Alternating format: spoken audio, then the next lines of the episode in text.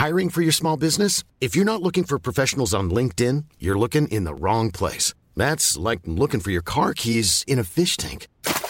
LinkedIn helps you hire professionals you can't find anywhere else, even those who aren't actively searching for a new job but might be open to the perfect role. In a given month, over 70% of LinkedIn users don't even visit other leading job sites. So start looking in the right place. With LinkedIn, you can hire professionals like a professional. Post your free job on linkedin.com slash people today.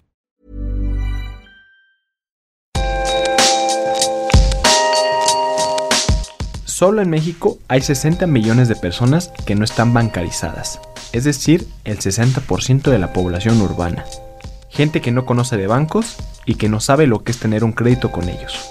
Hay una pregunta que los banqueros de todo el mundo se están haciendo durante años, pero que no han podido responder.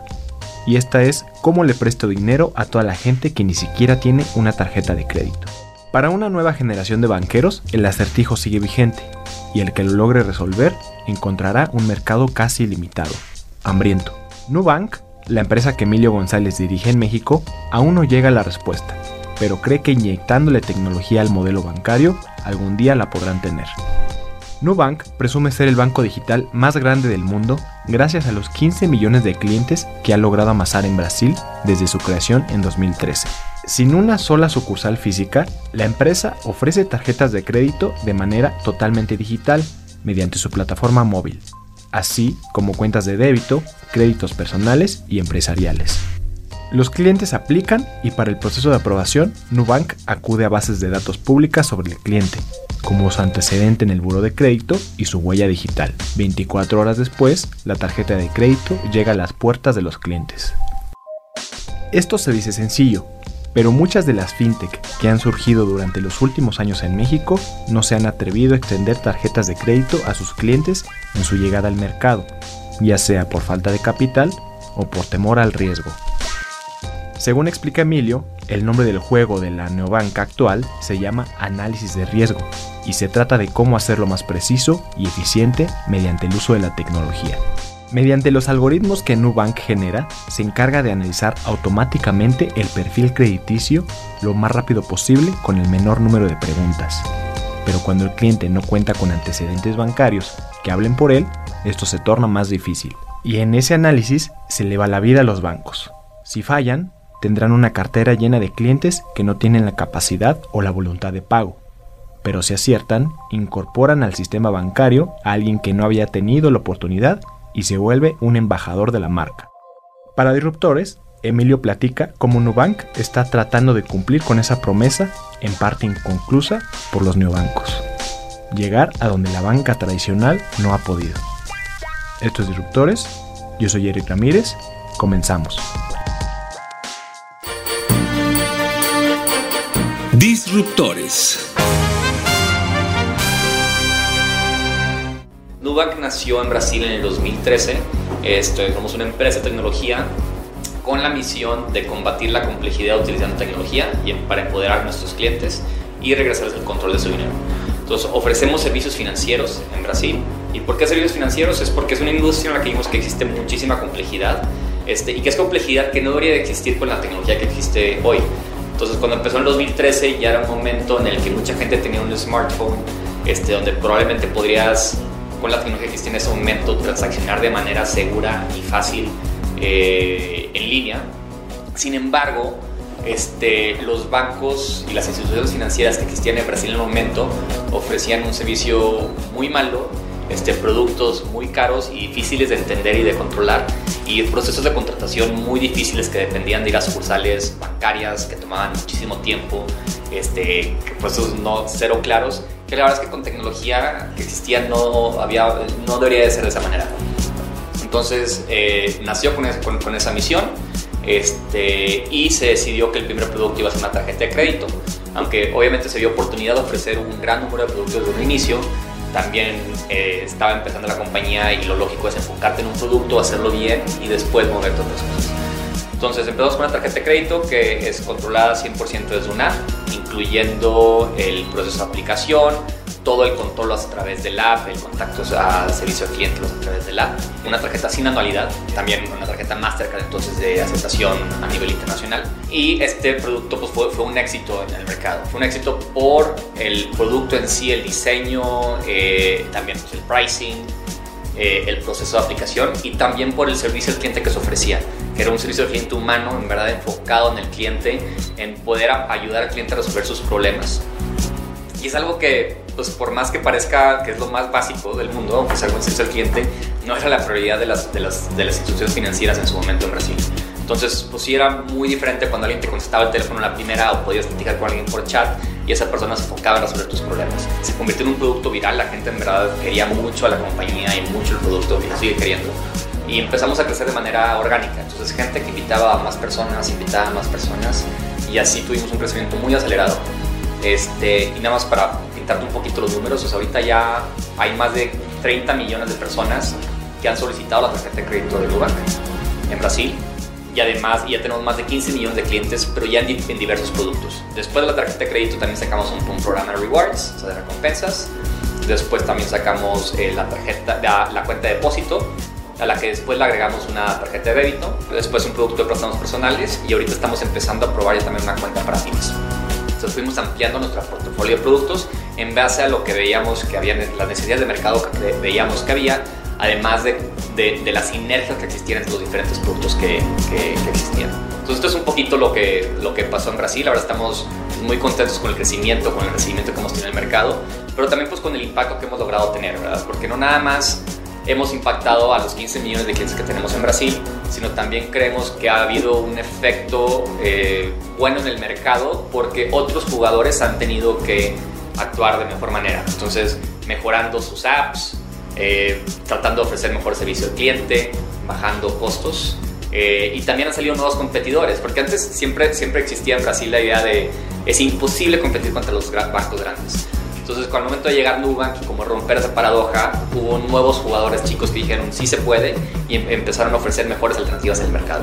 Entonces, creo que esto ha sido muy bueno para el consumidor en Brasil. Hace cuatro años también se empezaron a explorar otros mercados, principalmente México, y nos dimos cuenta que existía, bueno, yo todavía estaba en la compañía, pero eh, por lo menos David, en su momento, Vélez, que es el director general y fundador, eh, vio cuenta que había muchas similitudes entre México y Brasil. No necesariamente similitudes de que como, como consumidores somos iguales, pero que muchos de los, de los dolores de cabeza o, de las cosas que pueden mejorar que existían en Brasil existían aquí en México. Entonces aquí también sigue, es una industria muy concentrada, al igual que en Brasil, que hay muy pocos jugadores que controlan la mayor parte del mercado este, es un país que, donde los costos eh, de servicios financieros pues, son altos por lo general. Eh, son productos que no son a veces tan transparentes o fáciles de usar para el consumidor eh, y donde no hay necesariamente siempre un enfoque fuerte en servicio al cliente. Y no porque no necesariamente se quiera hacer, sino porque a veces también hay limitantes de los tipos de servicio y tecnología que tienen las instituciones de hoy que no les permiten ofrecer el servicio al cliente, o sea, que los clientes se merecen, ¿verdad? O sea, no sé si a ti te ha pasado alguna vez que quieras resolver algún problema y de por alguna razón u otra tienes que ir a la sucursal para resolverlo. Eh, y después llegas a la sucursal y tienes que hacer horas de fila. Este, o que quieres conocer algo de información y tienes, hablas por teléfono y tienes que contactar con cinco diferentes departamentos y tienes que contactar con diferentes áreas. Este, o que el app no funciona por un buen tiempo. Digo, son cosas que desgraciadamente suceden hoy para muchos consumidores mexicanos, que creemos que con una tecnología y con un enfoque diferente se pueden, eh, se pueden evitar. ¿Por qué México? También, eh, digo, mencioné algunas de las cosas de, de, similitudes con Brasil, pero también otras cosas importantes, que es un mercado pues muy grande, este, somos 130 millones de mexicanos, una población muy joven que, que está más acostumbrada a utilizar estos servicios 100% digitales, o sea, es gente que ya tiene smartphones, que usa Facebook, que usa Instagram, que usa WhatsApp, Uber, Spotify, Netflix, compra cosas en Amazon, entonces, digamos, ya no dependen de esa eh, relación con una infraestructura física que probablemente otras generaciones tienen. Eh, es una economía muy grande, o sea, de Latinoamérica después de Brasil es la segunda economía más grande por mucho eh, y creemos que hay muchísima oportunidad aquí. Siempre decimos que nuestros productos son muy democráticos y, hasta eso algo que siempre hemos tratado en Brasil y que hemos tenido como objetivo es cómo le podemos decir que sí a más personas. Una gran frustración, y, lo entiendo perfectamente, es cuando tú aplicas para un producto y te dicen perdón, pero no te lo puedo dar ahora. Y un objetivo que siempre hemos tenido es cómo podemos incrementar nuestras tasas de aprobación. Y eso va de dos maneras. Una es mejorando tus modelos crediticios y otra es creando nuevos productos que puedan ser, que sean accesibles para un mayor porcentaje de la población. Y nosotros, nuestro objetivo aquí en México es poder llegar a, millones y millones de clientes y ayudar también a esta, a, a, a esta inclusión financiera. Ahora, si, te puedo decir de que desde el día uno lo vamos a poder lograr, no pero creemos que a futuro, que, que, conforme nos vayamos moviendo a futuro y podamos ir aprendiendo más del mercado y ir creando nuevos productos, vamos a poder también ayudar a, a, este segmento underbanked. Creo que una de las cosas que, que, siempre mencionábamos, diferencia de aquí en Brasil, es que en Brasil el porcentaje con tarjetas de crédito y el porcentaje bancarizado es mucho más grande que en México. En Brasil pudimos crecer mucho, este, inicialmente más que todo robando participación de mercado a los jugadores existentes este, la, muchos de nuestros clientes inicialmente fuimos su primera tarjeta, éramos su segunda tarjeta de crédito eh, y conforme fuimos creciendo ya para muchos fuimos su primera tarjeta de crédito desde un inicio. Aquí en México yo creo que la manera de crecer también va, vamos, va, a tener que ser de la mano de ayudar al mercado a crecer a futuro. Entonces para nosotros es una apuesta muy grande, es una apuesta que la verdad venimos aquí a, a apostar al mercado a largo plazo, no es algo que, bueno, venimos y a ver si si jala y si no nos salimos, sino, y si la economía se va tanto para abajo, ahí vamos para afuera, pues no, o sea, nuestro, sabemos de que hay una necesidad estructural este, de, eh, de mejores servicios financieros, independientemente si el PIB crece 1%, 3% o baja 2%, 1%, o sea, o sea, no, no, no lo estamos apostando al ciclo económico, sino lo estamos apostando a largo plazo, de que tenemos las ventajas competitivas y las herramientas para ofrecer mejores productos para los consumidores mexicanos y que podemos este, aquí te, ganar un gran número de clientes. Nubank es la creación del ingeniero colombiano David Vélez. Egresado de las filas de Stanford, trabajó del 2004 al 2013 como analista y directivo de firmas de inversión de altos vuelos, como Goldman Sachs, Morgan Stanley y Sequoia Capital. Según contó en entrevista para la revista colombiana Dinero, como parte de sus labores en General Atlantic, le tocó iniciar las operaciones en Sao Paulo, lugar donde aprendió de primera mano lo difícil que era conseguir abrir una cuenta en un banco. La apuesta inicial de Nubank fue la de ser una empresa de tecnología con los clientes en el centro de la estrategia, en la que correrían el riesgo de dar crédito a personas jóvenes en medio de la crisis económica que azotaba Brasil en 2013. Rápidamente la empresa se convirtió en un fenómeno de boca en boca, con su tarjeta de crédito, la cual se volvió viral. Según confió el propio Vélez, el 80% de sus clientes tenían productos con otros bancos, quienes optaban por cancelar sus cuentas y migrar enteramente al ecosistema de Nubank. Hasta la fecha, Nubank ha recaudado alrededor de 420 millones de dólares en 7 rondas de inversión de capital por parte de fondos como Sequoia Capital, Kasek Ventures y Tiger Global Management. Marcadamente, el gigante chino Tencent invirtió en Nubank 180 millones de dólares. El movimiento marcó el debut de la firma china en el mercado de inversión latinoamericano, la cual es propietaria en buena parte de los fenómenos mundiales del gaming como Fortnite, League of Legends y Overwatch.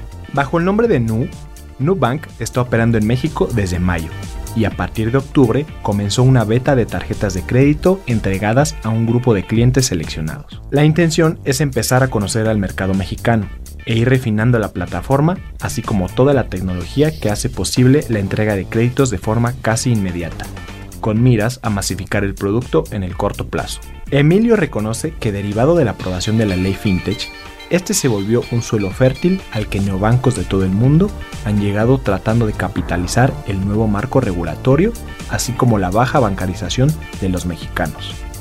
De esta manera, el ejecutivo sabe que Nubank llega detrás de marcas que ya han logrado establecerse en el mercado fintech, como por ejemplo Confío, en el mercado del crédito digital PYME. Sin embargo, Emilio se dice confiado de la fuerza detrás de la marca y su experiencia para empezar a hacerse de un lugar en un mercado tan competido, no solo contra bancos tradicionales, sino con fintech. La oferta que muchos jugadores han tenido aquí en el mercado este, pues es parecida. Es, eh, yo creo que muchos se han enfocado en ofrecer una cuenta eh, de depósito sin anualidad, una tarjeta de débito, transferencias gratis la mayoría, unos no. Creo que siempre queda la pregunta, es, bueno, ¿cómo te diferencias? Nosotros ahorita, empezando, pues también estamos, nuestro producto es un poco diferente porque estamos empezando con crédito, es una tarjeta de crédito. eh, versus tarjeta de débito. Entonces esto creemos que apoya en diferentes maneras porque de esta manera, o sea, no, tú no tienes que poner nada de dinero inicialmente en la cuenta, sino estamos teniendo una línea de crédito. El juego de, de, confianza se ve invertido un poco, ¿verdad? O sea, nosotros sabemos que ahorita, aunque ya tenemos una gran marca en Brasil, aquí en México no nos conocen y queremos ganarnos la, la confianza de, de, ese consumidor. Y sabemos que las finanzas personales son, pues, es un tema muy sensible.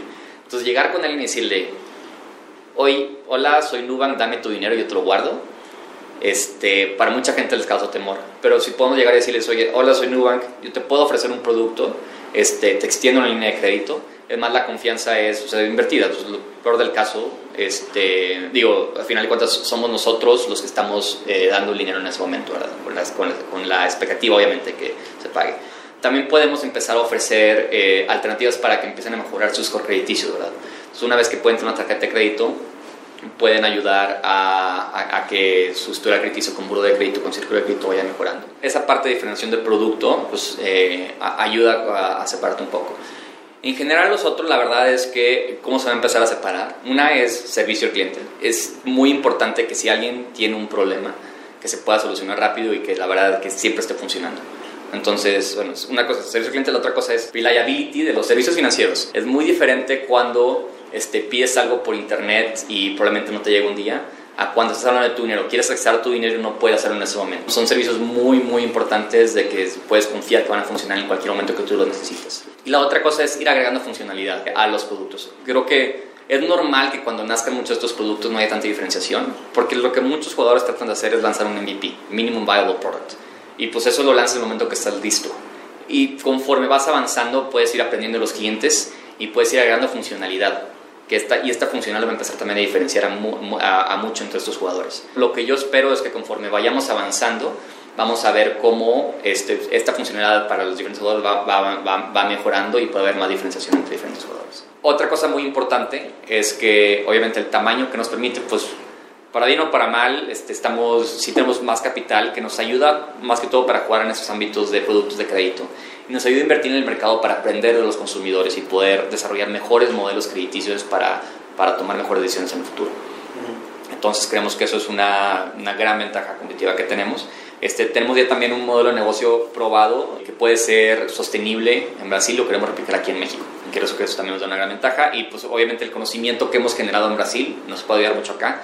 Ahora, eso es todo, todo con, con, un asterisco, porque sabemos que, lo, que, los consumidores son diferentes. Lo que nos ayuda más es, como los métodos o procesos que utilizamos para generar esos conocimientos, no necesariamente el conocimiento en sí. O sea, no porque decimos en Brasil pasa X, en México va a pasar X, sino porque sabemos si en Brasil la manera en que sabemos que X es la mejor decisión es haciendo esto, aquí podemos hacer lo mismo pero no podemos asumir que lo que aprendimos en Brasil va a aplicar para acá, porque la manera en que la gente, la, la, la, manera en que la gente utiliza servicios financieros aquí en México es muy diferente que en Brasil. Creo que aquí en México el, un reto muy, muy grande es todavía eh, la dependencia en el efectivo. Este, aunque ya cuentas digitales están muchísimo más disponibles y, métodos, y la aceptación de otros métodos de pago como tarjetas de crédito, débito, o otros alternativos, este, peer-to-peer, etcétera, van creciendo, todavía no son generalizados en el país y todavía muchísima gente acaba, eh, sigue utilizando el efectivo. Y es a veces por temas culturales, este, temas fiscales. Entonces, eso es un gran reto todavía poder cambiar esa costumbre y que la gente vea los beneficios de no estar utilizando efectivo en el día a día. Y para eso son dos cosas. Tiene que cambiar, no se puede nada más cambiar el consumidor, porque se tiene que, al final de cuentas, también aumentar la aceptación de estos métodos de pago, este, por un lado y también que haya un gran número de personas que tengan acceso a estos métodos de pago, o sea, desde los dos lados. Eh, y eso creo que pues, va, a ser un, un, un, gran reto.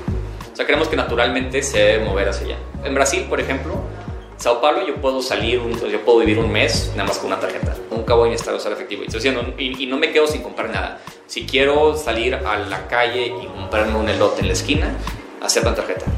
Este, aquí en México estamos muy lejos de eso todavía, pero es algo que, que, nos gustaría que la gente viera los beneficios de aceptar otros métodos de pago. Creemos que bajando los costos, las barreras de entrada, este, bajando los costos que tienen que pagar las empresas, han ya bajado bastante, es un, un, buen inicio, pero también se tienen que ver los beneficios por el otro lado, ¿verdad? O sea, la seguridad, no tener que estar manejando efectivo en el día a día, la mejor organización, etcétera, esas son cosas que tanto los comercios como, como los consumidores tienen que, que empezar a ver. Existe una frase en inglés de winner takes all, eh, la verdad es que nosotros si nosotros nos gusta operar en industrias en las que eso no necesariamente es verdad. O sea, si el objetivo es el que entra primero va a ser el que va a ganar, ni esa es la única manera de ganar, probablemente no es un mercado para nosotros. Si nosotros creemos que si hacemos las cosas mejor y de una manera escalable a largo plazo, es la manera en que vamos a ganar. Este, ahora, hablando de cuándo entramos al mercado mexicano, si me hubiera gustado entrar un poco antes, Sí, o sea, estoy de acuerdo, pero no creo que estamos entrando tarde tampoco. Creemos que estamos entrando en un muy buen momento. Todavía hay mucho del mercado mexicano por crecer, pero también no creo, cuando digo de que me hubiera gustado entrar antes, sí, pero dadas las circunstancias en las que estamos en Brasil, también creíamos, creo que se tomó la decisión correcta de esperarnos a todo un momento que no esperábamos. Eh, algo importante también es, y que quiero reforzarlo, estamos hablando de servicios financieros y es algo que nosotros no nos tomamos para nada a la ligera. O sea, nos gusta hacerlo bien para garantizar que lo que se le está cobrando o lo que estamos resguardando las finanzas de nuestros clientes y por el otro lado lo estamos haciendo bien desde un punto de vista regulatorio. O sea, que tenemos las medidas de lavado de dinero, de seguridad, todo este, súper bien armado y no nada más como lanzarnos, porque en esta industria, si haces algo mal, pierdes la confianza del consumidor. Esos son el tipo de tragedias que queremos evitar.